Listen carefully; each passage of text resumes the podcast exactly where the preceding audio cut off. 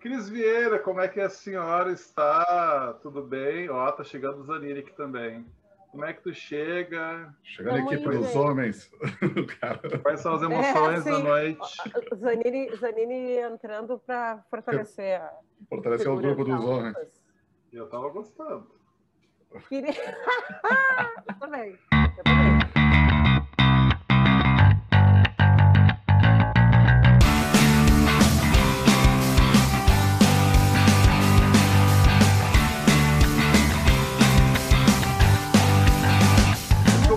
Mais, mais, um, mais um parênteses aqui, eu não falo mais, prometo.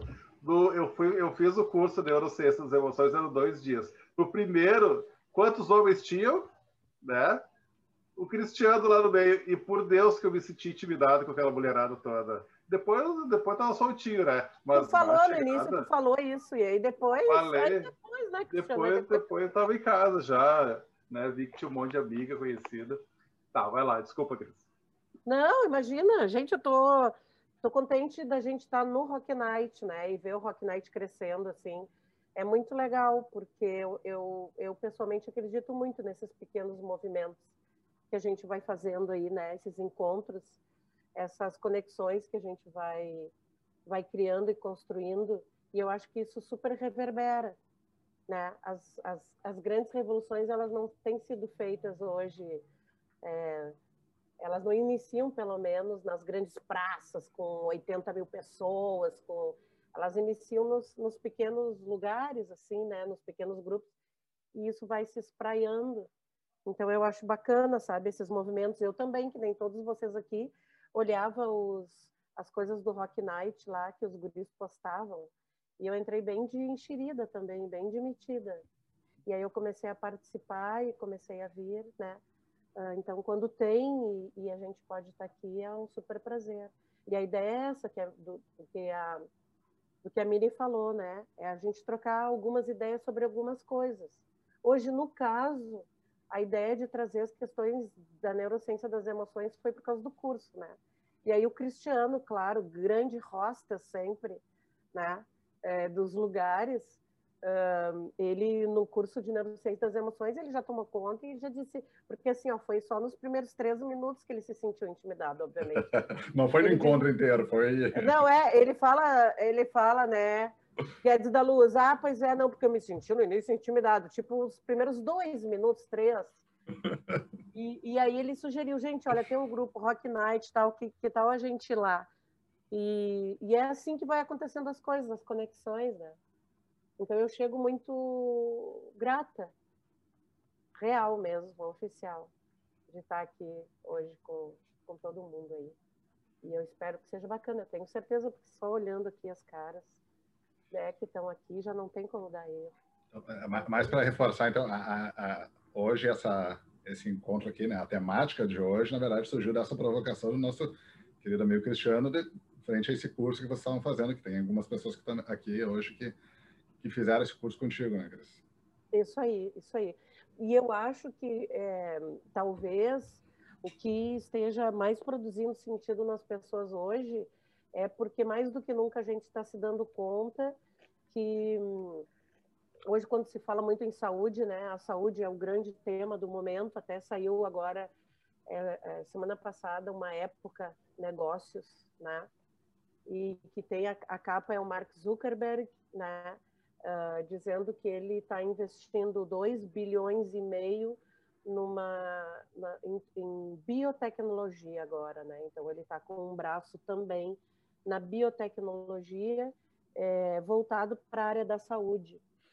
Então a saúde é realmente a, o grande tema do momento em, em várias esferas.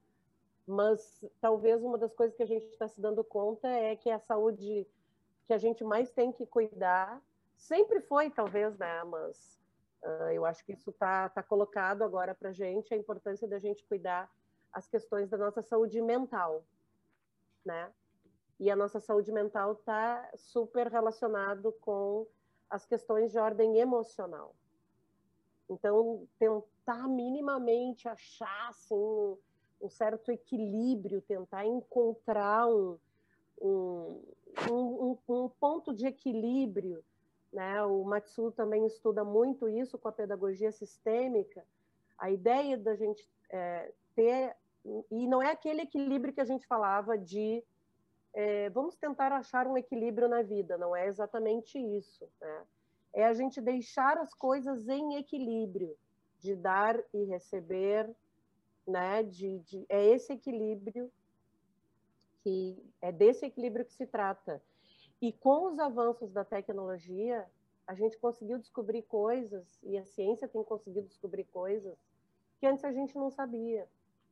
Por exemplo, na década de 90, é, a gente, tudo aquilo que a gente estudava, por exemplo, da forma que a gente pensa, é, é, das, das, configurações do cérebro, eram sempre uh, analisadas a partir de um cérebro que já não tinha vida, né? Então, quando se secava os cérebros e se olhava para o cérebro, era um cérebro que já não passava, por exemplo, circulação sanguínea, é um cérebro já que não pulsava.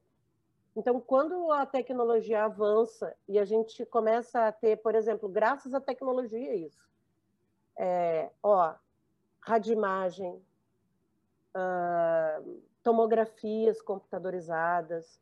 Quando a gente começa a olhar isso, a gente começa a olhar o cérebro em movimento, pulsando, funcionando, é, foi assim, ó, uá, foi uma luz literalmente que se abriu, porque daí a ciência começou a descobrir coisas que a gente ou a gente achava, mas não tinha certeza, ou a gente não sabia. E hoje a gente sabe. E uma das coisas que então hoje a gente sabe é que o cérebro, ele, para além de ser um sistema super complexo, ele comanda real oficial a vida da gente. E em ele comandando real oficial a vida da gente, é bacana que a gente tenha muito carinho com ele, cuide muito dele, e principalmente, uh, e aí não é o cérebro órgão, né? Eu estou falando, eu estou falando naquilo que ele naquilo que ele provoca, naquilo que ele coordena, naquilo que ele ordena, que são as nossas emoções. E emoção é comportamento, né? Leia-se comportamento. Então é uma coisa bacana da gente olhar, porque a partir do olhar sobre essas coisas, é, tem muita coisa que mudou no nosso pensamento, né? Já vou aproveitar ali, o Cris, o Cris me mandou uma, uma pergunta no início da semana. Pô, eu fiquei curioso para saber uma coisa. E eu te respondi, né? Cristiano, eu não vou te dar qualquer resposta, não vou te dizer sim ou não. Eu que, quero olhar mais sobre isso, porque a tua pergunta, que era relacionada à criatividade, né? É verdade que tem um lado do cérebro que é o lado criativo, e o outro lado é o lado mais racional. Então, isso é uma coisa que a gente pensava antes, né? De, de conseguir olhar o cérebro em funcionamento. Um, então, não é verdade. Não, não existe. Uh, o que acontece é que o cérebro ele todo funciona o, o, lado direito, o hemisfério direito e o hemisfério esquerdo, um funciona em comunhão com o outro. Então, não significa que um seja racional e o outro seja mais emocional. É os dois juntos que funcionam. E uma outra coisa que a gente também não pode esquecer, né, que é a carga genética da gente. Então, quando a gente vai falar de criatividade, quando a gente vai falar é, de todas essas, digamos, dessas habilidades ou dessas competências, os comandos do cérebro, os comandos, né? Todas essas conexões, elas estão relacionadas também com uma coisa, com uma ancestralidade, com uma coisa que veio antes da gente, né? Algumas coisas que e que a gente carrega junto, que é na realidade, por exemplo, uma coisa que se estuda hoje e, tipo, a gente não dava o menor bola para isso, até porque a ciência desconhecia isso, que é uma coisa que, por exemplo, o Bill Gates está tá envolvidíssimo nas pesquisas. O Mark Zuckerberg, agora, então, apostando na, nas questões de, de biotecnologia também, vai trabalhar com isso, que se chama epigenética que é uma coisa que a gente não estudava antes, que era uma coisa que a gente não, não é que a gente não conhecia, né? Não, não tinha tanto conhecimento, então é um conhecimento que está se produzindo hoje. E a epigenética ela trata exatamente isso, é o estudo do DNA, né? Então, quando tu, tu trabalha com a ideia, por exemplo, né, de que a gente é resultado da nossa organização biopsicossocial, né? Daquilo que a gente já viveu, daquilo, das experiências que a gente tem desde criança. Então, a gente nasce e vai tendo experiências e vai aprendendo coisas e vai mudando o nosso comportamento e vai começando a dizer eu gosto de massa, mas eu não gosto de carne. Eu gosto de dirigir, mas eu não gosto, eu gosto de dirigir carro, mas eu não gosto de andar de bicicleta. Eu gosto de futebol, mas eu não gosto do Inter. Felipe Guedes da Luz, essa é para ti.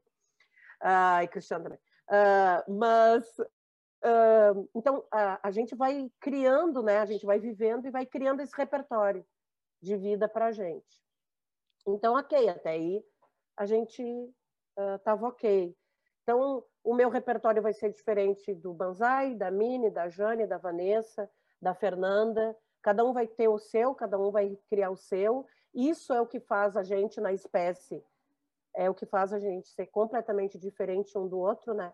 a evolução genética, digamos, do, do próprio primata nos deu essa condição, porque antes, é, na era primitiva, como todos eles passavam mais ou menos pelas mesmas experiências como primatas, então saía todo mundo para caçar no mesmo horário, saía todo mundo para buscar água no mesmo horário, todo mundo junto, né? Porque era sempre a, as comunidades. Então, as experiências elas eram muito parecidas. No momento que a gente vai evoluindo, as experiências vão se tornando muito individuais, né? A gente começa a se reunir aí é, igualmente nas comunes, né? Nas comunidades, mas a gente vai tendo experiências individuais. E isso é muito diferente, isso nos diferencia demais como, como espécie, assim, como primatas, espécie. E, e aí, bom, tá, isso aí tá ok, então. Então a gente vai se desenvolvendo e vai tendo experiências e cada um vai tendo, vai construindo o seu repertório. O cérebro, que a gente também não sabia, vai se moldando. Isso a gente também não sabia. A gente achava que o cérebro, né? Tanto é que eu não sei vocês, mas por exemplo, eu escutava muito quando eu era é, mais nova, né? Uh, que o nosso cérebro, o nosso corpo, o jeito que a gente pensava e sentia era até os sete anos. Até os sete anos de idade, tudo estava resolvido na vida, né? Então, era muito importante até os sete anos, que, que, que o que acontecesse até os sete anos seria muito determinante. De fato, do ponto de vista emocional, biológico, digamos assim, vamos no biológico primeiro, realmente é, porque até os sete anos que a criança está se produzindo biologicamente, né? mas não, isso não é determinante mais, porque com o avanço da ciência a gente descobriu que o cérebro se movimenta na caixa craniana, ele pode crescer, e a gente não sabia isso. Exactly, que é o processo de neuroplasticidade, né? Então, o que, que o cérebro faz? Ó, antes a gente achava, o oh, meu cérebro tá, meu cérebro tá gigantão aí, pelo amor de Deus, também o tamanho da mão da criança. Tamanho da mão da tia, né? Uh, então, então a gente imaginava que o cérebro ficasse assim. E hoje a gente sabe que o cérebro ele fica se movimentando na caixa craniana. E esse movimento se chama. Vai lá! Como é que é esse movimento? Como é que é o nome? Diz aí.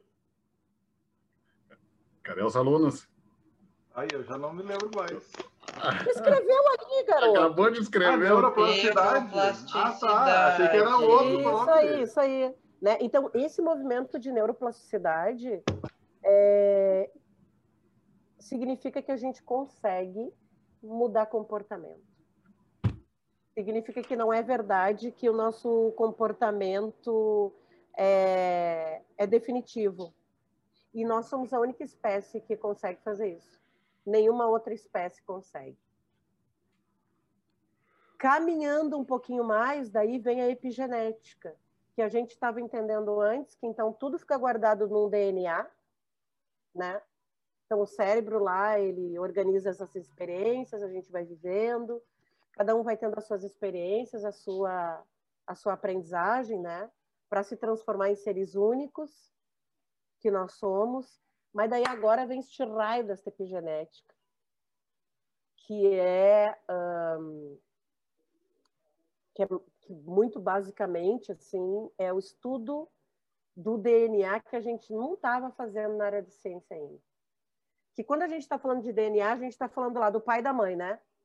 Então tá, eu tenho uma parte do DNA do meu pai, né? Dos cromossomos lá, ah, uma parte do DNA do meu pai, uma parte do DNA do, da minha mãe, dos meus avós, lá, lá, lá, lá, lá, lá, lá, lá. E aí a epigenética vem agora no século 21 e nos bombardeia, digamos assim, com uma coisa que é bem diferente daquilo que, que a ciência já sabia. A epigenética vem e nos diz que o que a gente carrega não é só carga genética, por exemplo, de cor de olho, de cabelo, de tom de pele. O que a epigenética nos diz hoje é que a gente carrega memórias nos cromossomos. E aí isso muda um pouco mais de figura a nossa história, né? Porque, por exemplo, é, tem um estudo que foi feito com crianças, em que os bisavós é, participaram da guerra e sofreram com a guerra. Um grupo muito passaram muita fome e um grupo muito grande dessas crianças desenvolve obesidade ou um transtorno obsessivo compulsivo por comida. E isso não era uma coisa que, que a ciência estudava. E isso tudo está aqui, ó. Está aqui. Isso tudo está aqui. Então, é, eu acho que é bacana a gente olhar para essas coisas e tentar ver tá, o que, que, que, que isso impacta a minha vida, de que forma eu posso olhar para isso, tentando entender mais sobre mim, sobre as pessoas que estão junto comigo, né? Sobre a minha descendência, sobre a minha ancestralidade, que a neurociência está aí dizendo, a pedagogia sistêmica já fala isso, né? É, mas agora tem comprovação científica disso. E a epigenética, então, que é essa é uma, uma modalidade, digamos, relativamente nova da ciência, vem com força total. Porque pensa bem, né, gente? É, isso é uma grande mudança, né? De, de olhar sobre a pessoa, né? Saber que a gente carrega dentro do nosso cromossomo não só cor de olho, de cabelo e de pele, mas que a gente pode carregar no nosso cromossomo traumas, é, ou alegrias, ou habilidades, ou, né? É, e, e, se ter já comprovação dessas coisas, isso é uma coisa bacana para a gente entender também a importância da gente se conhecer, conhecer sobre os nossos ancestrais, conhecer sobre quem veio antes da gente, né? Como é que era a vida deles, como é que e, e aí de novo a gente chega nas questões do autoconhecimento, né? Que eu acho que é o grande barato das questões que envolvem a neurociência hoje, é a gente entender como é que a gente é, como é que a gente se constitui, né? É, por que, que a gente pensa do jeito que a gente pensa, uh, por que, que a gente age do jeito que a gente age. Então, é, tem um componente de experiência, né, da vida da gente, mas hoje a gente, então a epigenética vem para dizer que sim, tem um componente nosso, individual das nossas experiências, mas também pode ter um componente de ancestralidade que está na nossa carga genética. Né? E aí, talvez. uma pergunta. Posso perguntar? Ah, não, agora, agora, eu, agora eu só lancei a ideia, agora a ideia é a gente conversar mesmo. Não é que eu tenho uma pergunta para fazer, porque assim, uh, e essa ancestralidade que está falando do DNA, ela pode sofrer alterações de, de entre filhos? Será? Não, não sei. Não entendi. Eu fiquei com essa dúvida.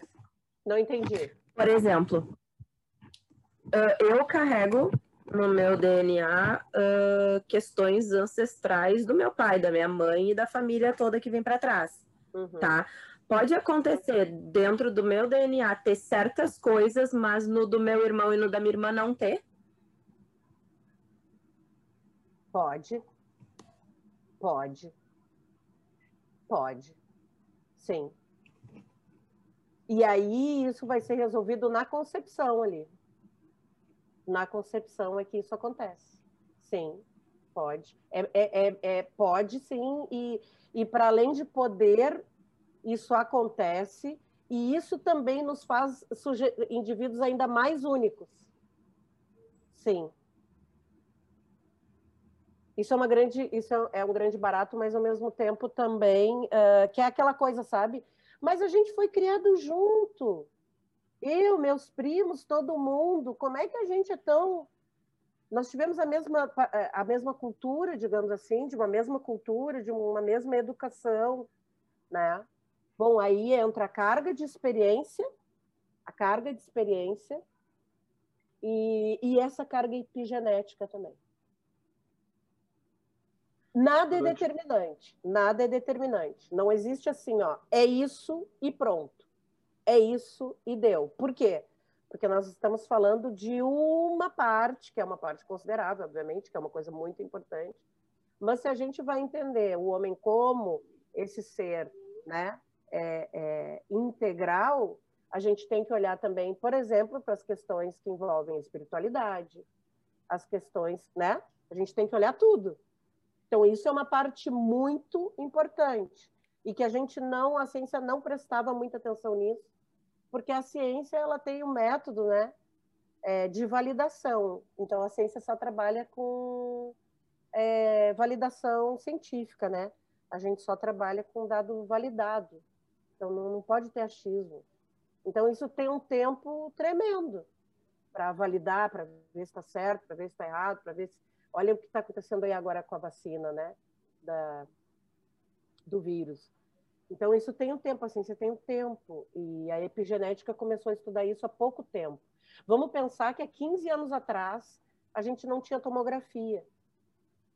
Parece, parece mentira, né? Porque isso é uma coisa tão natural hoje. Mas há 15 anos atrás a gente não tinha.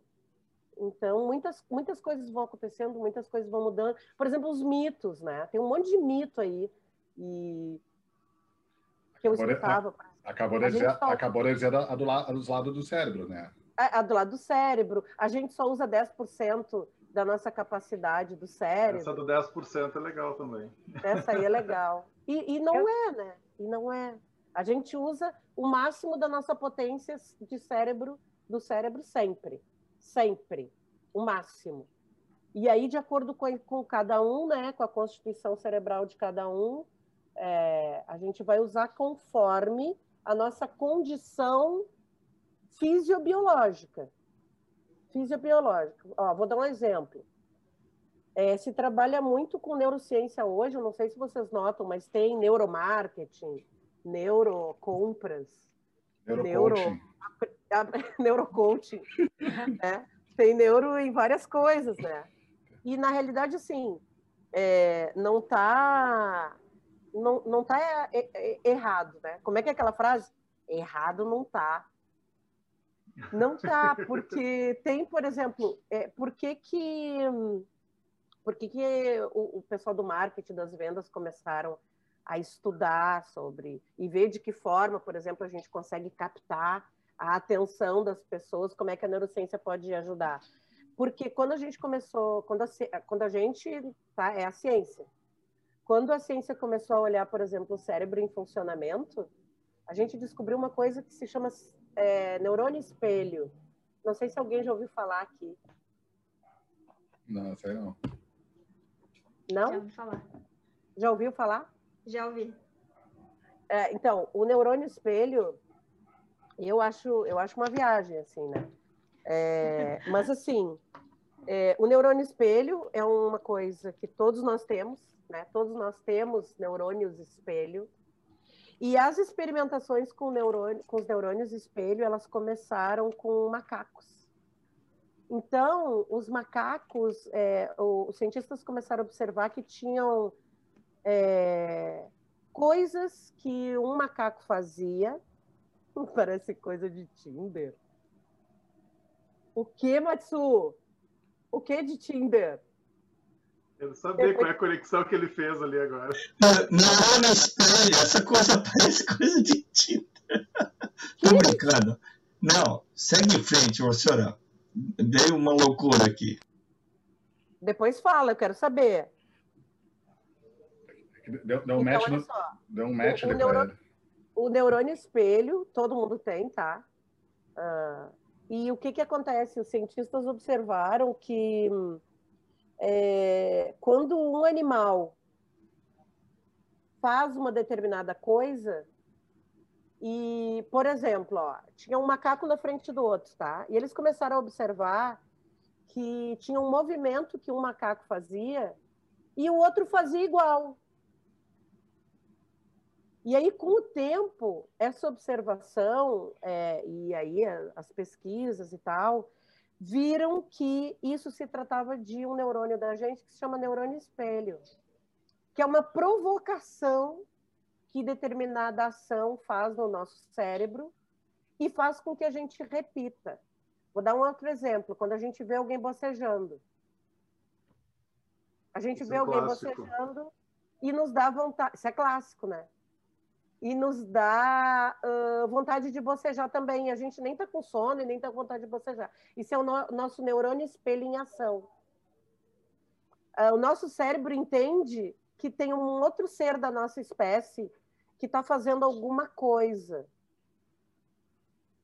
E a gente deve fazer também, porque. Sabe quando alguém pega e fala, uai, dá assim um bocejo e expressa uma determinada sensação de felicidade? A gente olha e o nosso cérebro, olha coisa maluca, o nosso cérebro pega, olha e diz assim: nossa, isso é legal fazer, eu vou fazer também. E aí a gente boceja. Como é que isso funciona no neuromarketing? Nas propagandas que a gente assiste aí, né? Ninguém vai fazer uma propaganda do McDonald's, por exemplo, mostrando uma carne que está feia, com uma cor horrorosa. Né? O neuromarketing ele funciona assim, ele, é, ele, ele funciona acionando o nosso neurônio espelho. Então, o que, que acontece? Como espécie, uh, a gente já nasce programado, é, isso não é uma coisa que, que a gente tenha como mudar, né? Pela evolução, a gente já nasce programado, né, biofisiologicamente, é, tentando sempre nos projetar numa outra pessoa. E aí, por exemplo, a gente olha as, as, as propagandas de uma pessoa no shopping, né? Nunca uma propaganda no shopping vai mostrar uma pessoa com uma cara entediada, que saco, agora aqui, vou estar aqui esperando minha mulher comprando, esperando ali minha namorada comprando. Ai, agora eu vou ali. Ah, mas eu, eu, eu não gosto muito de entrar em loja, mas eu vou ter que ir, porque isso aqui só tem ali naquela loja do shopping. Isso nunca vai acontecer. O contrário vai, né? Uh, os homens e as mulheres, as crianças felizes, passeando no shopping, comprando coisas, olhando, conversando com as pessoas. Aquilo espelha um outro, um outro ser né, da espécie que está bem. Então, o neurônio ele espelha aquela reação e a gente quer fazer isso também. A gente também quer passar por aquela experiência. A gente também quer ter aquela sensação. Por isso que isso acontece, né?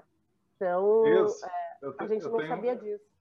Eu tenho um exemplo também que, que vem da antropologia, mais, mais relacionado à epigenética ali que estava falando no início, e que o Dudes falou sobre pesquisar a biografia né, da pessoa, das gerações, das famílias. Né, quanto mais pesquisar, melhor. Mas, assim, durante muitos anos se acreditou que as pessoas se organizavam, principalmente nas favelas, né? Uh, em puxadinhos, aí, ou no mesmo terreno, é muito comum, às vezes, as famílias ficarem juntas. Então, a mãe tem uma casa, e o filho constrói do lado, o outro filho constrói em cima, e sempre se achou muito, ou durante muito tempo se achou que era por uma questão financeira, principalmente das classes mais baixas e mais relacionado ao, ao povo preto, ao povo negro, né, de morar tudo amontoado. E aí foi se buscar a ancestralidade nos, nos, nos, no, na, na, origem dos povos, e aí se descobriu que os bantos também se organizavam dessa forma. Eles não saíam da volta dos pais. Então não tem nada a ver com, com, com grana, por exemplo, entendeu? tem com aquele desejo, aquela necessidade de estar na volta do pai, cuidando do pai, que depois vai cuidar dos irmãos, que depois vai cuidar dos, dos outros irmãos. Então, essa organização é, é uma descoberta. Então, isso também está lá gravado em algum lugar, né? Essa necessidade de estar junto, meio que uh, coladinho um no outro, né? Eu queria é, fazer uma isso... pergunta depois. Manda. Cris, tu viu que tem um. Uh, não sei se tu já leu um livro chamado Cérebro Adolescente. E ali foi a primeira vez que eu li que o cérebro só está completamente formado. Quer dizer, eu não li o livro, só me, quem leu me falou e eu vou ler ele, né? Um, que o cérebro só está completamente formado aos 25 anos. Tá certo isso completamente formado? Ou ele se movimenta até os, o, o que, que é isso? Tu, tu tem ideia? É, é a mesma coisa que a gente dizia das crianças, que até os sete anos está formado. Uhum. E aí tem áreas do cérebro que estão formadas e outra não. Uhum. Por exemplo, assim, ó, na criança, é, às vezes é até injusto a gente exigir das crianças coisas que o cérebro dela não tem condições ainda de fazer. É, tem, é, por exemplo, assim, ó, exigir determinados comportamentos das crianças que exijam freio inibitório, que é um negócio que chama freio inibitório, né? Por exemplo, assim, ó, para. Uhum. Para agora. Agora tu para. Dependendo da idade da criança, o cérebro dela não tem o cérebro, o, o freio inibitório formado na a região do cérebro que coordena o movimento do freio, do parar, não está completo. Então a criança não tem condição fisiológica de fazer aquilo, tá? Uhum. Nos adolescentes, uh, nos adolescentes acontece a mesma coisa. É, por exemplo, um, o sistema límbico, digamos assim, que é aquele que controla um pouco mais as emoções, ele, se, ele termina de se formar mesmo é no final da adolescência, que depende muito daí do processo de maturação de cada um, entendeu? Uhum.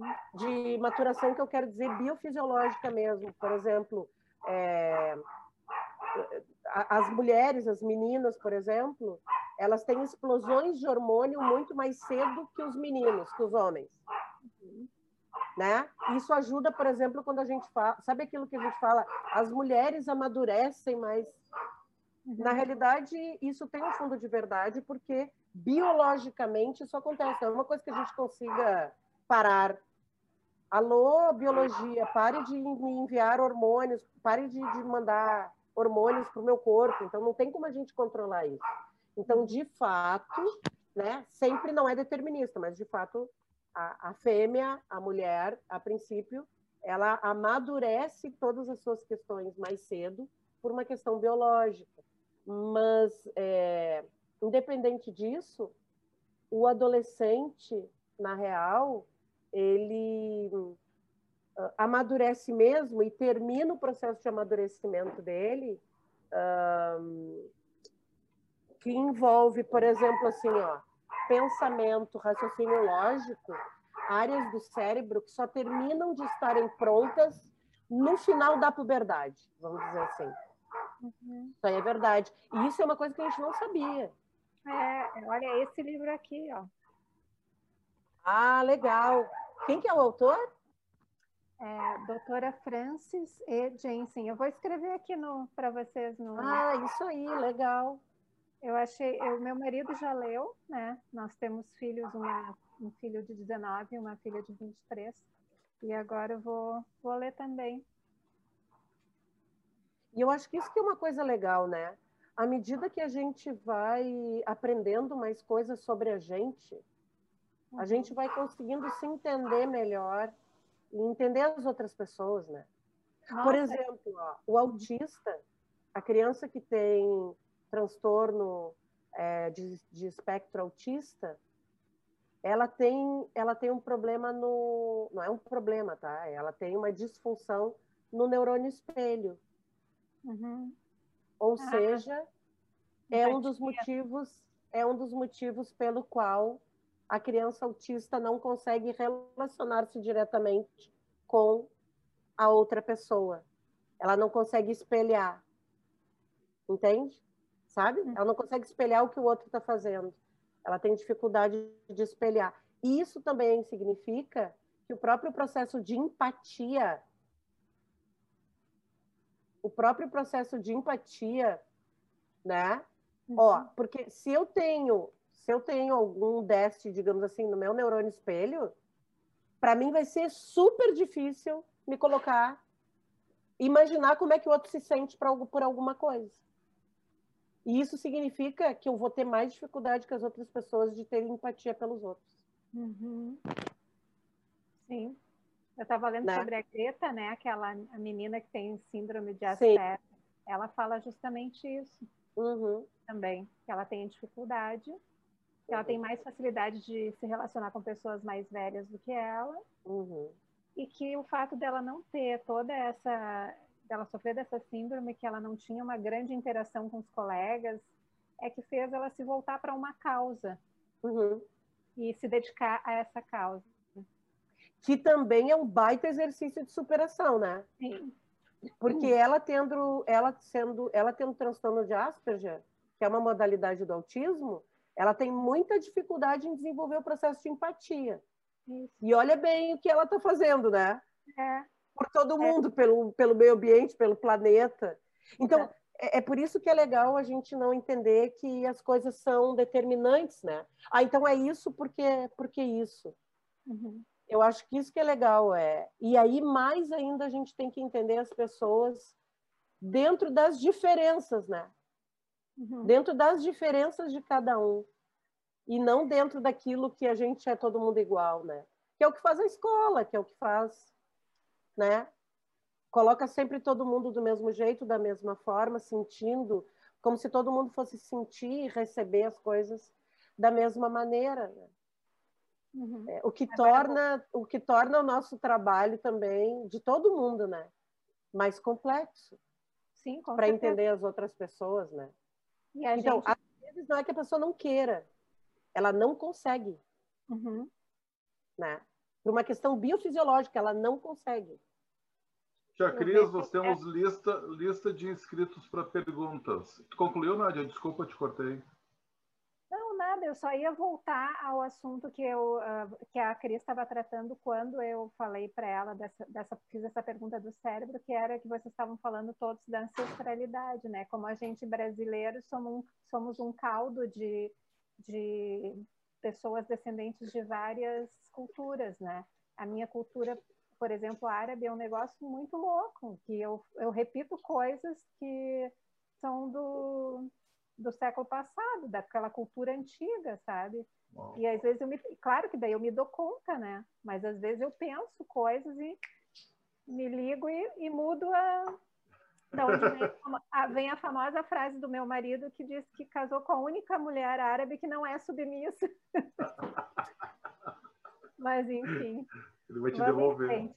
Vamos em frente. Vamos em frente. Estou adorando o papo, Cris. Muito eu obrigada. adorei esse livro aí, eu vou procurar. Procura, que eu acho que é interessante. Eu vou ler também. Que legal. Miriam, contigo a palavra. Eu queria fazer duas. Eu queria perguntar duas coisas. Primeiro, quando a Cris falou sobre neurônio espelho, eu queria ver, Cris, o quanto tu acha que isso tem proximidade com os famosos gatilhos mentais que eu coloquei no chat, mas acabei enviando só para Eduardo por algum motivo. E por algum motivo eu olhei, não estava no chat para todo mundo, então acabei não conseguindo contemplar isso quando tu falou. Se tu acha que tem alguma relação, né, com essa questão do, do, do gatilho de proximidade, do gatilho de escassez, de reciprocidade, onde alguma ação acontece e a gente se conecta com aquilo que está sendo ofertado, digamos assim, quando a gente olha para o aspecto de vendas. Uh, se tu acha que isso também entra nessa questão do neurônio espelho. E já vou aproveitar também para perguntar a segunda coisa, que é, continuando o que a Mini falou, né, sobre a gente carregar uh, geneticamente algumas coisas que vieram de gerações anteriores às nossas. E eu te confesso que isso é novo para mim, eu ainda não tinha essa concepção muito bem formada, o que, que a gente carregava, o que, que a gente não carregava. E quando a gente começa a mergulhar num processo de autoconhecimento, que eu acho que esse ano foi o ano que eu mais fiz isso, uh, a gente vai se deparando com várias coisas que a gente pensa, bah, mas isso aqui é da época da minha avó, isso aqui é da minha mãe, né? E aí, ok, quando a gente mergulha nesse processo de autoconhecimento, a gente começa a trabalhar várias coisas que a gente não deseja mais continuar carregando, digamos assim. Algumas coisas a gente consegue trabalhar para que a gente mude, para que as nossas relações mudem e tudo mais. E aí eu, eu queria te perguntar o quanto tu acha, né? Porque isso ainda está sendo estudado e tudo mais, porque é algo novo, como tu falou, mesmo sendo algo que, que já é necessário esse estudo há muito tempo, é algo novo. Uh, o quanto tu acha que a partir dessa reforma que a gente faz enquanto indivíduo, digamos assim, a partir dessas novas escolhas que a gente faz, uh, a partir desse processo de autoconhecimento, o quanto daqui a pouco os nossos filhos, os nossos netos vão carregar menos do que os nossos pais, né, e avós trouxeram para a gente, vão carregar mais da gente. Não sei se tu tem alguma opinião formada sobre isso, mas é uma pulguinha que ficou aqui no, em mim? Para mim é tão novo quanto para todo mundo, né? Para mim também é novo isso. Na realidade, assim, é... eu estou cursando uma graduação agora. A tia, depois de velha, voltou a estudar com os coleguinhas, tudo na cadeirinha sentada lá, né? Na aula. E eu estou fazendo a faculdade de psicologia porque achei que tinha muitas coisas que a minha formação precisava buscar por interesse mesmo. Cadê a Juliana? Juliana está ali, né? Na sua, na sua faculdade. Cristo, já estou sabendo disso, hora para puxar esse assunto contigo, depois eu vou puxar em off, eu acho que a gente Mas eu não contei para ninguém. Mas eu não contei ah, para então, ninguém.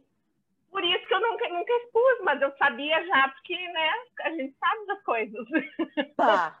Mas ela, tem acesso às, ela tem acesso às matrículas. Eu tenho acesso, eu tenho acesso. Ela tem os contatos. Eu tenho os contatinhos. Eu, já, eu ia puxar esse assunto em off uma hora contigo, mas, mas a gente ah. conversa. Acho que a gente vai ser colega em breve. Tá, legal. Bacana, eu tô, tô adorando. E é o conceito do lifelong learning na veia, né?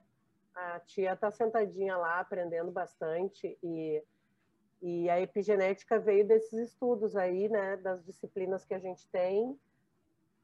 É, e tudo isso aí é muito novo ainda, e até por uma questão que a epigenética, Mirella, envolve várias coisas, por exemplo, quer ver? Muito provavelmente, é, pelo menos eu gostaria que o Banzai falasse um pouco é, de como a pedagogia sistêmica também enxerga as questões da ancestralidade, né? Mas é, tem também algumas coisas que estão relacionadas à própria questão da fé, né? É, por exemplo, é, um, a epigenética trabalha com lá o cromossoma, lê o cromossoma, é assim que, que a ciência vai trabalhar. Mas dependendo da cultura de cada um, tem coisas que a gente não pode desconsiderar não pode desconsiderar os credos das pessoas. A gente não pode desconsiderar, né? Então, é uma coisa que eu acho que tem que andar junto, né? Tem que andar junto, mas cada um vai absorver da sua maneira. Então, é... o que, que eu acho legal na, na em, em, estudar os neurônios espelho e como a gente projeta coisas a partir das outras pessoas na nossa espécie, né? Como espécie humana, o que, que eu acho legal? E o que, que eu acho legal a gente aprender para tentar criar, digamos assim, experiências cromossômicas mais bacanas para os nossos filhos e para os nossos netos. Se a gente sabe disso, o que, que eu vou fazer com essa informação agora? Se eu sei que tem comportamentos meus, sentimentos meus, sensações minhas, que a ciência está dizendo que, que, que as próximas gerações vão carregar isso no cromossoma, que coisas minhas, que comportamentos meus, talvez eu tenha que repensar para que isso não siga adiante ou é, se ok que siga, né? Mas que, que, que gere experiências, digamos assim, mais mais bacanas, mais felizes, mais alegres. Tu, a, a, o teu primeiro comentário foi ali com relação a, aos gatilhos, né? Eu tenho medo que me, me pelo desses gatilhos aí. Eu morro de medo desses gatilhos tudo aí. Nossa, eu tenho medo quando a pessoa fala em gatilho, eu já faço assim, ai meu Deus, Qual que vai vir agora? Mas, de fato, é, eu, eu não. Eu, né, eu não gosto muito da gatilho. Eu não gosto do nome, gatilho, sabe? Mas eu gosto da, da ideia, me agra... eu, eu compreendo que tem coisas da ordem do nosso inconsciente que são acionados. Então, o nome que a gente vai dar, gatilho é, e tal, uh, acho que né, cada um não tem problema nenhum, mas que, que a gente tem lá um inconsciente em que a gente carrega os nossos traumas, né? E as nossas coisinhas, que nem eu chamo, isso é inegável, isso, isso claro, né? Para isso que a gente tem tanto mecanismo de defesa. Ainda bem, né? Ainda bem que a gente tem mecanismo de defesa, ainda bem que a gente é, tenta resolver esses, é, esses acionamentos do nosso inconsciente. Por isso que eu acho tão legal quando a gente fala hoje na saúde voltada às questões do autoconhecimento, né? Conhecimento de si, do outro. É um exercício de empatia, eu acho que a gente faz, né? Que é difícil, é super difícil. Daí eu não sei se eu respondi, mas se alguém também puder me ajudar. Super, super respondeu, Cris. Super respondeu. É algo que a gente tá todo mundo no mesmo barco, ainda tentando entender. E eu te confesso que até no início da tua fala, bem lá no comecinho que tu começou a falar, o quanto é importante a gente entender o que, que se passa, né, por trás do que a gente vive enquanto rotina, digamos assim, e a gente começar a trabalhar isso para que a gente viva uma vida com mais equilíbrio, até trazendo o que o Matsu tem trazido muito nos últimos dias, que é essa questão da pausa quando eu escolhi estar aqui hoje, eu fiquei pensando até o quanto eu sou uma pessoa que sou muito ativa em muitas coisas e até tu às vezes fala para mim, a Mini fala que a Miriam está em todos os lugares, né? Uh, e ao mesmo tempo eu fiquei pensando quanto eu estar em muitos lugares faz parte dessa minha busca de equilíbrio, que é não estar só falando, palestrando, ensinando algo para alguém, mas também poder estar em, em espaços como esse, aprendendo, criando repertório, reciclando que eu não sei um monte de coisa e que eu preciso continuamente estar em lugares onde eu não sei para que eu possa fazer algo melhor diferente por mim mesma e pelas outras pessoas que eu acabo impactando. Então, muito, muito, muito obrigada por tudo aí que tu compartilhou. Eu que agradeço o interesse e acho que é bacana quando produz um sentido qualquer que seja para a gente pensar a vida da gente, né? Acho que é para isso que serve as coisas que a gente né, lê e compartilha com os outros. Manda, Edson Matsu! Tá caindo aqui o tempo, até achei que tá chovendo pra caramba aqui, achei estranho. Pensei que fosse um ar-condicionado, mas é uma chuva que tá limpando aí, né? Bom, é... Como é que hoje é um rock, né? Rock night, então vou falar algumas coisas e vou fazer essa feijoada aí. É, e é tão engraçado que, que eu tô assim, ontem fiz o TEDx, depois de muita tensão, muita coisa, dor de barriga, e muita coisa tá muito forte para mim, né? E, ah, um parênteses, o, o Cris, eu também tô assim, tô fazendo um mestrado geriátrico com o tio e estou fazendo mestrado geriátrico em pedagogia sistêmica, que é aprendizado e, através da, de Bert Hellinger, que é um olhar que eu, que eu quero fazer isso para design sustentável, para sustentabilidade. Bom, bueno, é, sobre a questão do, do espelho, né? É,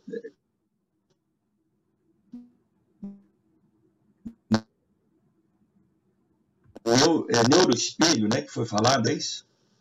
Eu falei ontem uma, uma parte do livro do Alex Bretas de Long Life Learning, de aprendizado autodirigido, de doutorado informal, que é assim, vou ver se eu lembro ainda, é, quando agimos partindo de algo que nos inquieta verdadeiramente, é, criamos ecos nas pessoas que, de forma consciente ou não, fazem mesma parte da questão. Então, eu acho que isso representa esse eco que se reverbera e o outro faz a mesma coisa, né?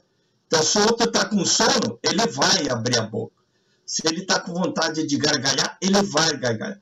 E isso tem aqui também. Tem uma coisa também que se falou muito em autoconhecimento. E eu penso, para mim, tem uma coisa que vem antes. Falar em autoconhecimento é, é como. É, eu vou mudar, né? Quem muda é só a empresa de transporte, né? Entendeu? Ninguém. Vou mudar. Né? É assim, mudei, hoje mudei. Mudei, já sou diferente, né? Mas assim, o que eu, que eu vejo que vem uma coisa importante, a pausa e a presença. Por exemplo, se nós estamos aqui, vocês não estão presentes, não adianta nada. Entendeu? Não adianta nada. Esse tempo foi jogado fora. Porque só escutou, não viveu, não sentiu o que um está fazendo. E hoje é uma epidemia de fazer muitas coisas ao mesmo tempo. E você não está contigo. E falamos de autoconhecimento. Né? Então a presença é muito importante com o presente no presente. Que aí vem o Ichigo Ichie, que é a filosofia do japonesa de transformar cada instante em um momento precioso. Tem um livro aí, o mesmo do Ikigai. Né?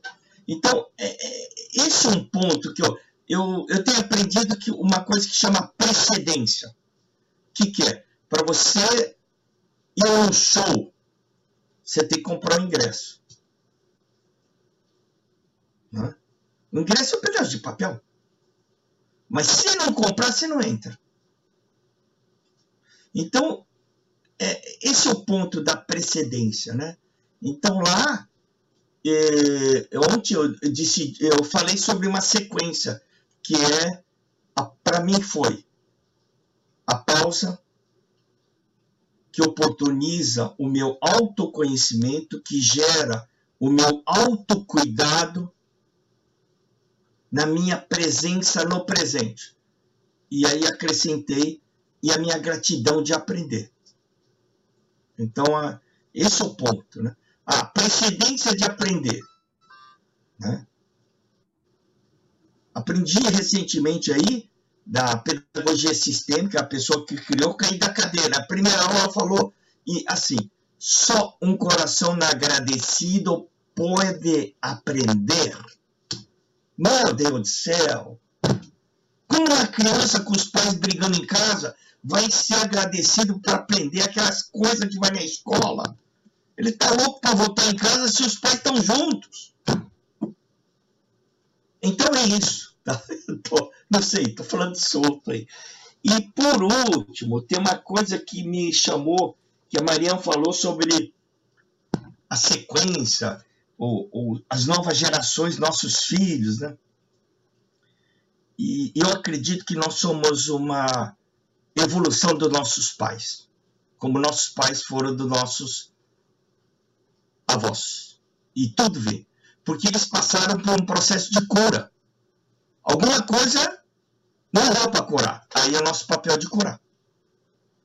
Agora, na constelação familiar, tem uma. Na pedagogia, na constelação, tem uma coisa doida.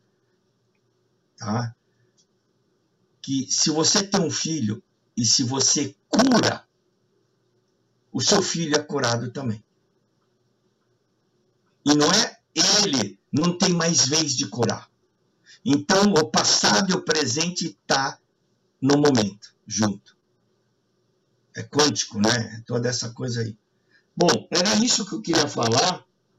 Eu acho que eu perdi todo mundo aí, mas é, é, eu acho que é. Ah, uma coisa que, Cris, você falou do gatilho, né? É, é arma. Eu tenho uma oferta para ti. O que, você acha você trocar gatilho para ser o dar-se conta. Caiu a ficha. Só isso. Melhor do que gatilho, né? Gatilho é mata. Dar-se conta é um processo de cura para mim, como um aprendizado também. Bom, perdi todo mundo, todo mundo animado, todo mundo ficou quieto. ai, ai. Mas é isso aí. Ah, só um parênteses. Alguém já viu indústria 4.0, escola 4.0, modernidade 4.0? Alguém ouviu isso já? Sim. Todo dia. Todo dia, né?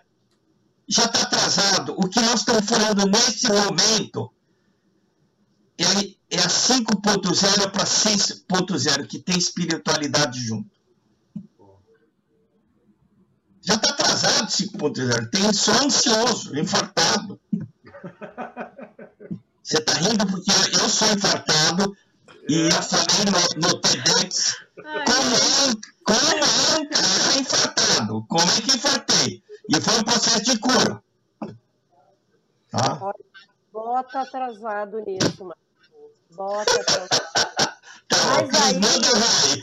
Tá, mas daí é o gatilho, né? Aí é o gatilho. Ó. Eu desse conta, desse Não, conta. não, já- Cai a ficha. Não, mas aqui, eu a tô, foi embora. não, mas eu tô falando do outro lado, entendeu? É o gatilho que se aciona através da narrativa no sujeito naquilo que ele quer ouvir. Entendeu? Olha, eu, eu trabalho com educação 4.0. Agora, o que, que é isso? Se é 4.0 não é a que nós estamos tendo agora, deve ser uma coisa mais, mais avançada, mais, né? E, mas ali o que tu falou das questões do, da, do dar-se conta, né? E das questões referentes ao autoconhecimento, eu acho que tem uma questão aí que eu posso estar enganada, mas que envolve sim uma questão de ancestralidade. E aí o Cristiano, que é um, que é um, que é um estudioso aí da sociologia da, da antropologia, poderia também nos ajudar. Nós não somos um povo, né? nós não somos reconhecidos como nação é, por uma ancestralidade que trabalha, por exemplo, com alta consciência. A gente não tem as questões que envolvem a alta consciência, o entendimento de si, o sentir, como, por exemplo, muitas culturas orientais. Né? É, assim, é, tem uma coisa que eu estou procurando, né? Como a Nádia falou do lado é, do lado árabe, né? Foi isso, Nádia? É, Tem coisas que aparecem de mim é muito budismo. E eu não sei. E minha família veio catequizada do, do Japão. Imagina, os jesuítas foram lá, entendeu? E, e assim, é, não sou contra, a favor, não. Fui batizado, crismado, tudo isso. Agora, eu vejo que é importante é, olhar, entender por que, que você traz isso. O imigrante ralou pra caramba no Brasil. Foi um golpe. Não era para estar aqui. A minha família não era para estar aqui. Né? É, é, e tem toda a história lá no TEDx, tem no TEDx da Unicinos. Mas é, é, é, meu tio veio primeiro, revoltado, fugiu da casa lá. Né? Bom, e mandou uma carta que não venha para o Brasil. E o, o carta chegou atrasado, eles estavam vindo para cá. Mas eles sofreram. Imagina, deixaram tudo e ainda mais durante a guerra, eles foram hostilizados como japoneses, não eram japoneses, e, e sofreram muita coisa. Né? Isso, claro, que vem trazendo para cá. Né? Os imigrantes sofreram muito. uhum. né? Na, na, é, os italianos também. Então, entender tudo isso é acolher para pagar, né? E falar, pô, é isso, né? Uhum. E, e todo mundo tem isso, né? E, e isso é a nossa riqueza. Para mim, isso não é a coisa ruim. Tem sombra e luz, né? Então, acho que é um processo de enxergar. Assim, até finalizando, eu, em uma constelação, eu descobri, né? Havia muita gente tossindo e no meio de muitos mortos. E minha mãe veio de Nagasaki. Os parentes todos ficaram lá. E isso era a bomba atômica. E aí tem essa coisa que hoje eu trago, se o bruxismo está ligado a isso ou não. Então, são olhares. Agora, uma coisa que eu divido com vocês, e aí é, é a minha visão, é tudo que você faz, sente e dá significado tem um poder grande. E talvez isso seja a psicogenética ou alguma coisa, porque você sente na sua alma. E você grava isso. Não sei como é que você vê isso, eh, Cris. Porque você que está falando aí, né? Eu estou é, entusiasmado com o não, tema. Não, é isso aí. É isso aí, Matsu. A gente aprende dessa forma, né? São essas experiências e esses repertórios que nos constituem. Isso aí não tem. Não, é isso. É isso. É, a, a, as experiências do ser, né? É uma busca, e aí, infelizmente, talvez agora, é, com todo esse movimento, como eu falei no início, né? Quando a gente fala de saúde hoje, a importância que tem a saúde, a importância que tem a saúde, ela precisa estar muito vinculada com um jeito de ser e estar no mundo mais do que nunca. O que, que produz sentido para ti? O que, que, que, que, que, que realmente é importante? Que coisas eu posso usar desse jeito, dessa forma, para ajudar outras pessoas? Eu acho que é isso aí. O ser, o ser, o ser. Olha, esse ser que você fala, Cris, eu aí no, no, nos coaching que eu tenho usado uma coisa simples, mas é uma visão minha. O ser, ele para mim ficou simples quando eu traduzi ele no observador que eu sou. E o que, é o observador que eu sou? É composto de duas partes minhas. O que eu vejo e o que eu interpreto da vida em função da vida que eu tive. E aí entra os ancestrais, entra como eu fui, por exemplo, eh, um, um filho, eh, segundo filho, homem, de uma família japonesa, eh, tem um acidente com cinco anos, quase mata o segundo pai, que é o, o pai que é o filho mais velho, numa família patriarcal japonesa e nunca me culparam. Eu passei 60 anos pagando uma dívida que eu tinha que resolver o problema de todo mundo, dinheiro de todo mundo, porque eu, com aquilo, é, eu. Três anos meus pais gastaram uma fortuna para salvar o meu irmão, mais velho, que era o segundo pai. Isso me trouxe muita coisa, de olhares para o mundo. O que, que é ser uma filha mais velha que desde pequena pegou uma responsabilidade de cuidar de todo mundo e menos dela? Então, tudo isso são processos para é, porque tem coisas boas e tem sombra. Tá, Cris, manda ver aí. Não, não, mas aí eu estava lembrando, quando tu estava falando, eu estava pensando assim, ó, onde é que a gente para para pensar sobre essas coisas? Se se o nosso meio social, primeiro é o familiar e depois é a escola, aonde que nesses espaços a gente pensa sobre isso, a gente fala sobre isso, a gente, né? A gente está num país, por exemplo, em que filosofia, sociologia já nem consta mais da, da, da, da, da carga, digamos, de disciplinas, né? Mas, ok, eu nem, eu, a discussão nem é essa, mas, por exemplo, assim, ó, onde é que a gente constrói esse sujeito a partir de que coisas a gente constrói esse sujeito, é, que é aquela máxima, né? Se a gente continuar plantando laranja, a gente não vai colher beterraba. Vai ser muito mais difícil. Então, a gente precisa começar a, a construir essas coisas e a organizar esses sujeitos sociais, é isso que eu acredito, Matsu, dentro dos espaços sociais onde, onde esse sujeito começa a surgir, que é a gente como sujeito instituição, família, tutores, quais sejam as pessoas, né? E depois escola. Por que, que eu falo na escola? Porque é, aonde o sujeito social começa a se organizar, é a instituição reconhecida no mundo inteiro como a instituição de aprendizagem, como é a igreja para a fé, né? Então, é a partir disso que a gente tem que começar a pensar. Só que com relação, por exemplo, às questões familiares, né? Aí o buraco já é bem mais embaixo, porque envolve questões de ordem social, cultural, lá, lá, lá. E as questões de ordem da escola, ou de onde esse sujeito começa a aprender coisas para a vida, nós estamos atrasados 50 anos. E eu falo atrasado de 50 anos porque não tenho parâmetro, tá? Ah, então tu está comparando com a escola da Coreia. Então, não. Não, eu não estou comparando, porque eu não acho que a escola da Coreia é, é muito diferente. São coisas completamente diferentes, né?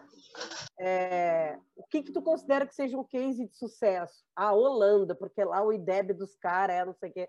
IDEB, para mim, não é case de sucesso, é métrica. É métrica. Não necessariamente porque esse cara conseguiu responder bem uma prova ele, né?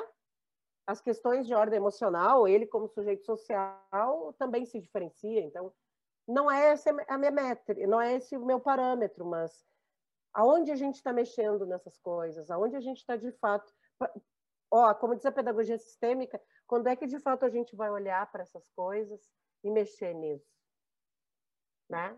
Mas mexer real mesmo, mexer real, não é tira disciplina, bota disciplina, faz não sei o que com o professor, é tudo jogo de faz de conta. Quando que a gente vai de fato olhar e dizer, bom, só um pouquinho, qual é o sujeito social que eu quero que eu quero construir? O que, que eu vou precisar fazer para isso? Jane, é, eu tô, eu sei que você está na linha, eu só vou finalizar a minha parte. Cris, eu coloquei aqui um livro, curti, pequeno relatório de Yale de 1828, tá? E eles estavam preocupados, um relatório, estavam preocupados que a escola ia virar profissionalizante. Porque antes a escola, a universidade preparava o ser para o mundo e depois se profissionalizava. Hoje, o cara continua na escola uma insuficiência, com medo de ir para o mercado, achando que a solução está tudo lá e não na prática. É muito comum isso. E aí, eu acho que esse livro fala e, e esse espaço que você fala, Cris, pode ser a reflexão nos espaços mesmo da escola, onde você tenha esse processo também. Né? Então tá aí. Eu, você que é a, a minha musa aí desse assunto. Eu sou, eu, eu, eu, eu, sou da igreja, mas sou fã. Olha aqui, ó. Uh, eu vou colher os dízimos. Eu tenho um Ikigai o meu Ikigai foi feito por Edson Banzai Matsu e tá ali na minha parede. Uhul! Tô zerada. Jane, querida amada, faça sua colocação, sua pergunta. Cadê ela? Tá abrindo oh, o microfone. Aqui, aqui, aqui. Deu. Não, sabe que eu estava escutando vocês, que eu acho que o, a, a, escuta é uma coisa que hoje em dia as pessoas têm dificuldade de fazer. E eu tive muita dificuldade durante minha vida toda de fazer escuta, de escutar. Né? E eu fico vendo que eu fiz 50 anos, eu tenho 50 e poucos, mas fiz 50 anos há uns anos atrás. E, e historicamente eu estava me preparando perto dos 50 justamente para dizer, bom, cheguei na metade, daqui é só o fim, né? Então, tu já fica pensando naquelas coisas, a gente faz 50 anos, a gente fica pensando no que, que vai fazer nos próximos 30, nos próximos 80, nos próximos 50, quiçá. E aí, de um tempo, de uns anos para cá, que eu até convivi mais, agora vou, vou te dar um crédito aí, Cristiane, que eu comecei a escutar o que a Cris fala, conheci o Edson e tal, o Matsu aí, e eu estava vendo que quando a gente começa a escutar, é, como é interessante esse processo de se dar conta de que é, não existe uma mudança, mas a, a, base de tudo é o conhecimento, né? Tu, vai ter, tu não pode saber o que vai ter daqui para frente se tu, não, se tu não compreende que é possível conhecer e se saber e, e, conhecer coisas novas. Então, esse é um processo que eu passei assim muito nesses últimos dois, três anos que eu tenho, principalmente convivido com o pessoal aqui da Code, convivido com, você, com muitos de vocês até que estão aqui, né? Que é essa coisa assim, eu sempre pensava, quando eu tinha 40 e poucos, 50, na finitude, né? E aí hoje não, hoje eu, porque eu, eu sou contadora, né, gente? A coisa para mim tem que fechar, entende? Se eu nasci, eu tenho que morrer e esse débito e esse crédito aí tem que estar tá fechado, porque eu não quero deixar diferença para ninguém procurar, entendeu? Né? O bom contador fecha a conta. Eu não vou deixar diferença para ninguém procurar o meu balanço, vou deixar ele fechadinho. E eu tinha isso muito claro assim para mim, né? E, e aí hoje assim, a própria Code, uma aventura que a Cris criou e eu digo, tá, vamos embora, né? Tu vai criar a Code, vamos lá que eu tô junto. Então, é uma, é uma coisa interessante, então, quando fala aí desse se dar conta, né? Porque eu também não gosto muito dessa história de gatilho, porque gatilho tu tem duas coisas só para fazer. Ou tu atira ou tu baixa a arma, entende? Então eu acho que se dar conta é muito diferente, porque tu pode se dar conta, não necessariamente ao tu se dar conta de determinadas coisas, tu tenha poder, tenha querer, ou tenha possibilidade de fazer alguma coisa em relação ao que tu se deu conta. Né? É diferente de um gatilho. Um gatilho, tu, eu gosto dos caras que falam de gatilho, né? Ah, um gatilho de compra, o cara vai lá e compra. O cara, não, isso é uma coisa, né? Então, e se dá conta, não. Acho que se dá conta é um negócio mais, mais profundo. Claro que eu não tenho elementos que vocês né? Porque não é minha área, enfim. Mas eu queria dar esse pequeno depoimento, assim, que eu acho que essa coisa. O mais legal de tu achar que não tem que aprender. Só um minuto.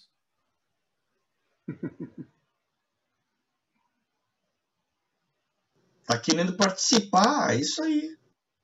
Deixa ele latir. A Lua é, querendo participar. Disparou um gatilho nele. Olha lá, dá um oi lá para as pessoas, ó. Oi, pessoas! Aí, não, eu só queria falar isso. Então, assim, eu acho que essa coisa de se emocionar, essa coisa de se descobrir, para pessoas que não têm, que não vêm de lugares onde isso é possível, entende?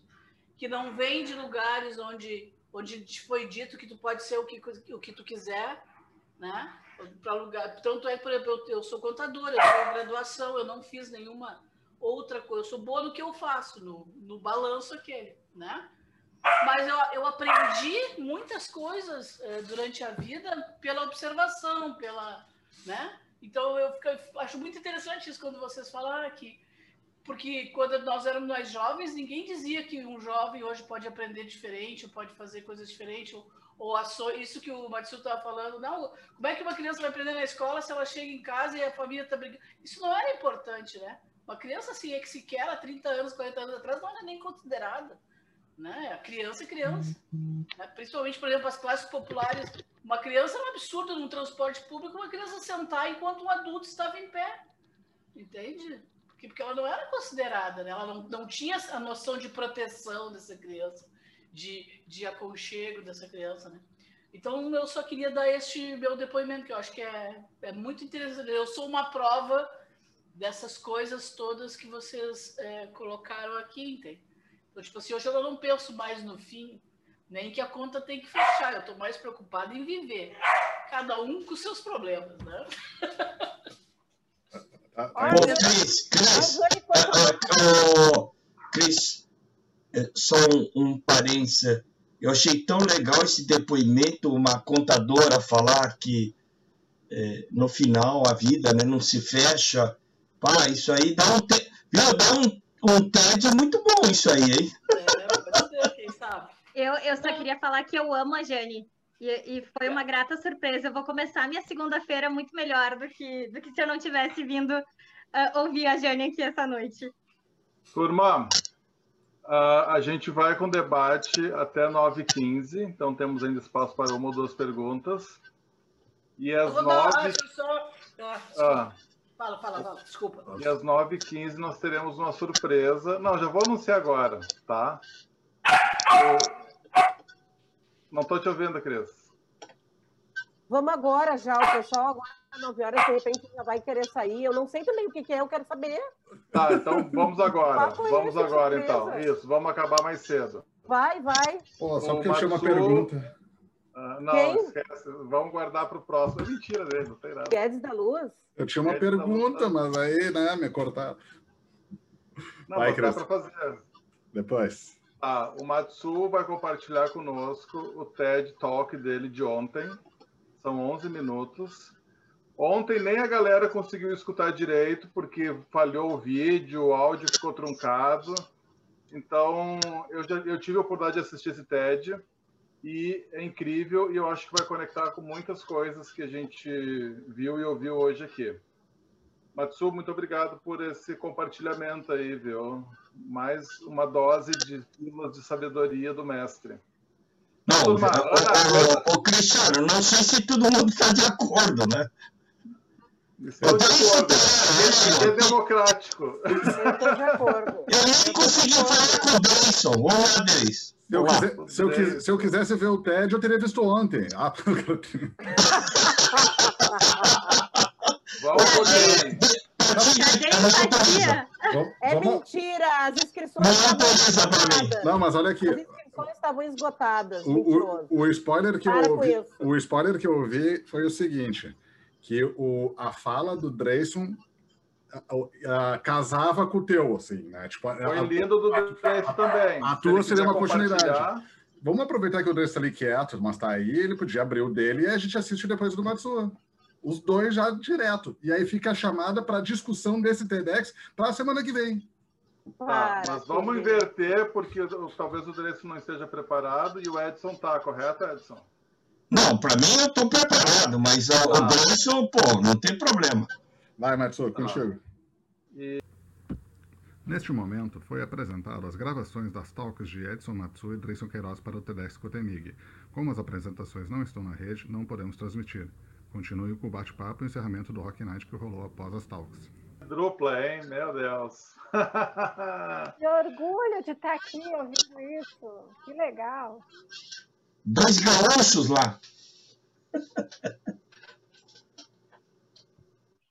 Olha ali, ó. Eu até queria, eu queria falar uma coisa, querida, acho que a gente já está se encerrando para o final daqui a pouquinho, mas ter assistido agora o, o Grayson, né? Primeiro, o Matsuo eu conheci em 2016, justamente quando eu era voluntária do TEDx.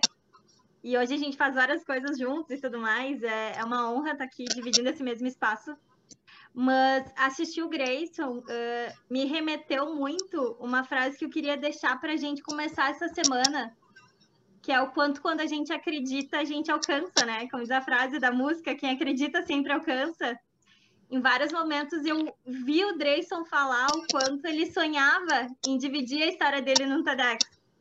Então, ver que esse sonho se realizou, né? E poder ouvir que o guri da periferia hoje consegue transformar a vida das pessoas com uma escolha que ele fez para a vida dele. Cara, isso é isso é revolucionário. E eu acho que mesmo a gente estando aqui em 10 pessoas, a gente às vezes esquece que o nosso sonho é alcançável, não importa quanto tempo ele vai levar para acontecer. Mas hoje escutar esses dois caras, né, contando as experiências deles, faz eu começar muito a semana com essa certeza de que quando a gente acredita, a gente alcança, não importa quanto tempo vai levar para acontecer. Se tiver que fazer mil pausas no meio do caminho, e acalmar a ansiedade de que a gente quer que aconteça, para que as coisas aconteçam da maneira certa, no momento certo, que a gente está preparado para dividir a nossa história com alguém, uh, tudo faz ainda mais sentido para mim estar aqui hoje. Obrigado, Miriam. Turminha, para a gente ir encerrando, uma palavrinha, um tchau, não mais que isso de cada um, pode ser? Vanessa, querida, por favor. Depois Por hoje, muita gratidão.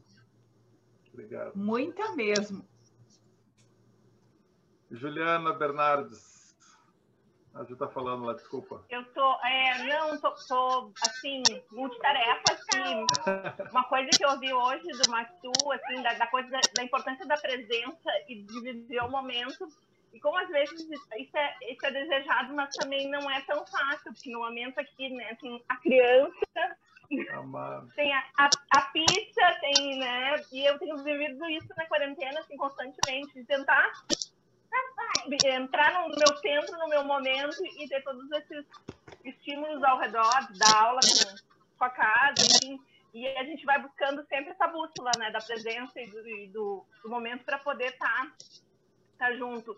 E mesmo com esse caos, uh, fiquei muito feliz em estar junto com vocês hoje, nem sempre com a câmera ligada, mas estou com um fone Bluetooth, então eu ouvi tudo, processei e estarei no próximo com certeza. Obrigada, obrigada pelo convite, Cris. Obrigado. E agora vou bater o ponto aqui sempre que tiver. Pode me contar comigo. Yeah, coisa boa.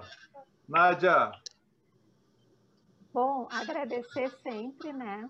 É, é uma alegria estar com vocês e principalmente nesse período que a gente tem que aprender a, refazer, recodificar nossas relações, né? A gente está num momento de muita dificuldade de se relacionar, vocês são um oásis. É, muito obrigada depoimento de todo mundo. Obrigada, Banzai. E, e o Dreyson também, que história linda. E boa semana para nós. E eu fico muito feliz de aprender. Estou sempre aprendendo com vocês também. Beijão. Obrigado, Nádia.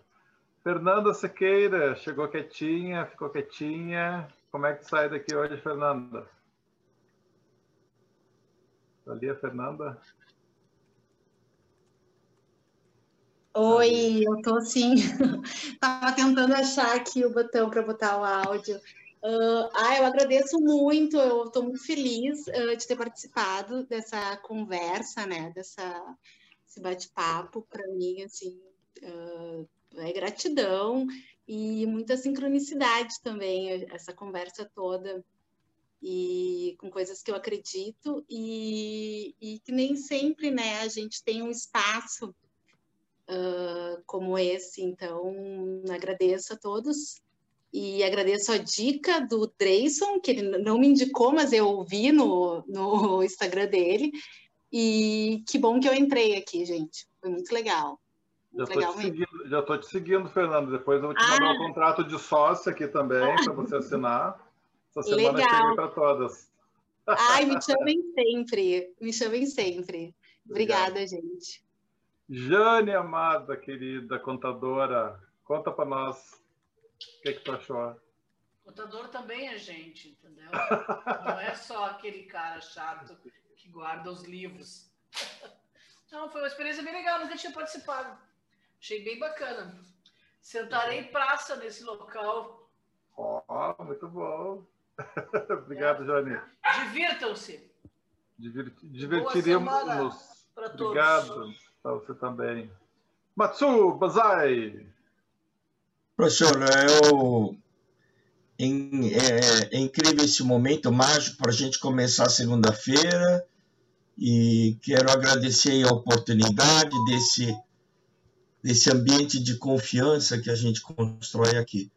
E cada vez mais ouvindo o Dreyson, é, cada vez mais, para mim, está forte: inovação não é processo, é crença. Solamente isso. Entendeu? Obrigado. Obrigado. Deison, suas últimas palavras. Fala, meu, as últimas de hoje, é isso? Eu te mando o áudio direto. Cara, não, agradecer aí. O... Bah, foi, foi uma semana corrida, tá sendo uma semana corrida. Então, é, é sempre bom ter o, o Rock Night aí. Eu não tenho falado muito, eu tenho mais escutado, então Agradeço, agradeço aí as colaborações de todos aí. Boa semana para todo mundo. Até domingo que vem. Se Deus quiser. Escutatória, perfeito. Meu parceiro Felipe Guedes da Luz, muito obrigado, Felipe, por hoje, por sempre. Para te ouvir só.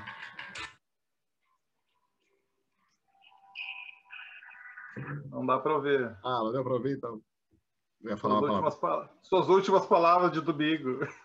Minhas últimas palavras de domingo é agradecer a presença de todo mundo aí que veio. Matsu e Dreyce aí por ter compartilhado aí o TEDx, que a ideia era para ser semana que vem, então já matamos semana que vem também, então a gente já tem que pensar agora o que, que vai ser semana que vem. Né? E é sempre bom começar a semana com essa troca, com essas feras, os monstros que, que o Rock Night consegue reunir não sei de que jeito, mas que bom que a gente consegue ter esse, esse grupo. Bom final de domingo, turma. E tu, Cris, qual a tua palavra? Minha palavra é amor. Beijo para todas. Beijo pra todos, todos.